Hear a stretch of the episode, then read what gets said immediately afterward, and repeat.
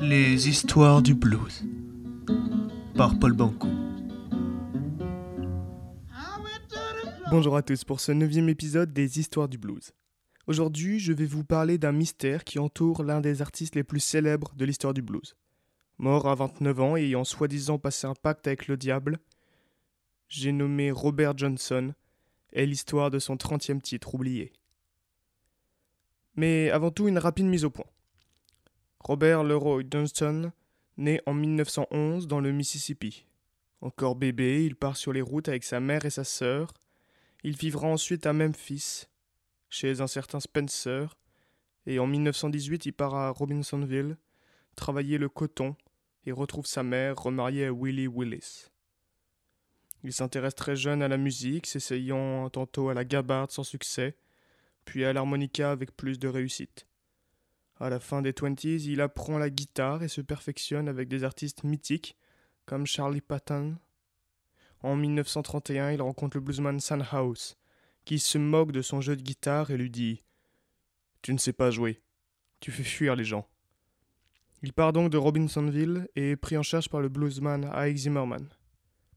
Deux ans plus tard, il revient à Robertsonville et rejoue devant House, ce dernier est abasourdi par le talent du jeune guitariste. Il dit même être dépassé.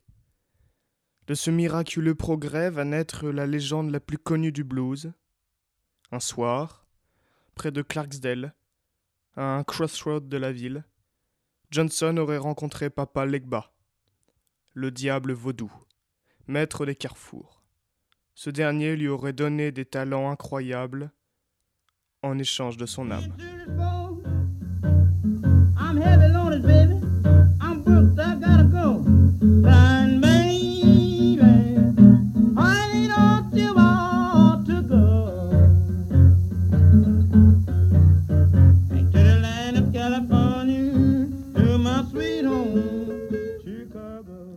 Lors, Johnson eut une carrière prolifique et il joue avec les plus grands.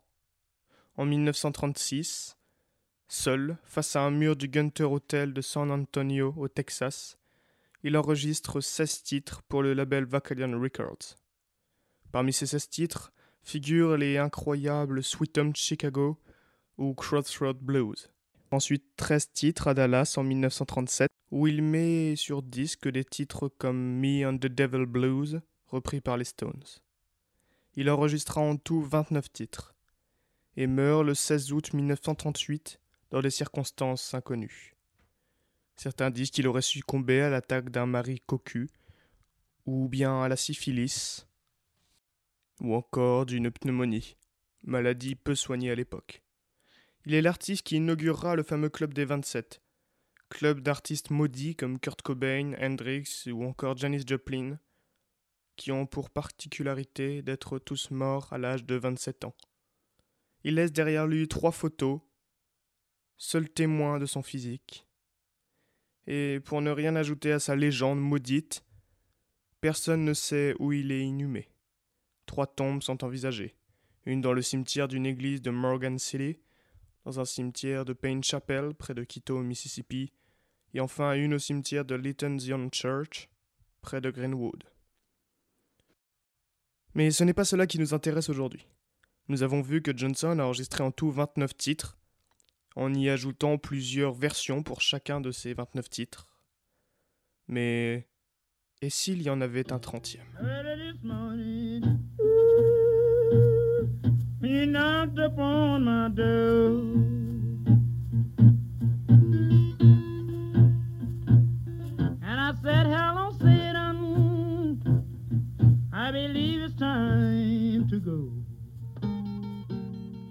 1986 sort le film Crossroad de Walter Hill, et dans lequel on évoque la possibilité d'un trentième titre de Robert Johnson. Dès lors se relancent et se redéchaînent les recherches et les passions pour ce titre maudit et oublié. Il existe alors deux hypothèses. Selon la première, Robert Johnson aurait écrit le titre Mr. Dunchild, mais n'a jamais pu l'enregistrer. C'est alors son beau-fils, Robert Jr. Lockwood, qui le fit avec Sonny Boy Williamson, prétendant que Robert Johnson lui avait appris. La deuxième hypothèse estimerait que le titre oublié fut en fait le premier que Johnson enregistra. Sa demi-sœur, Carrie Thompson, prétend qu'il aurait enregistré un 78 tours avec H.C. Spears, découvreur de talent et parrain du blues qui avait pour habitude de faire des essais d'enregistrement chez les jeunes bluesmen. Ce vinyle comprendrait les titres Terraplane Blues, titre assez funeste quand on sait que la sépulture de Robert Johnson fut ravagée par une tornade quatre ans après sa mort, et un autre titre inconnu, celui qui nous intéresse, et que Johnson aurait offert à sa belle-sœur ce 78 tours. Carrie Thompson a toujours affirmé avoir jeté le vinyle une fois que ce dernier était usé. Certains disent que ce trentième titre aurait été gardé par le diable, Papa Legba, lui-même, en échange de l'âme de Robert Johnson. Ce 78 tours est peut-être quelque part dans la région du Mississippi, dans un grenier poussiéreux.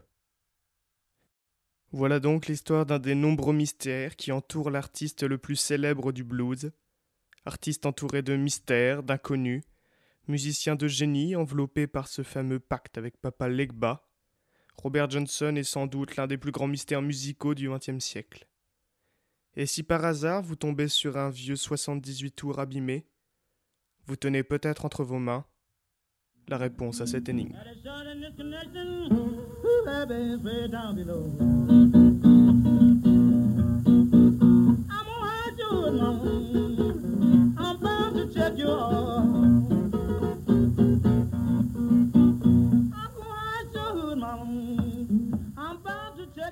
Merci à tous d'avoir écouté ce podcast. J'espère que cette histoire sur le mystérieux Robert Johnson, guitariste le plus talentueux de son époque, vous aura plu. Comme d'habitude, je vous invite à faire des recherches complémentaires si vous êtes intéressé. Et à bientôt pour de nouvelles histoires du blues.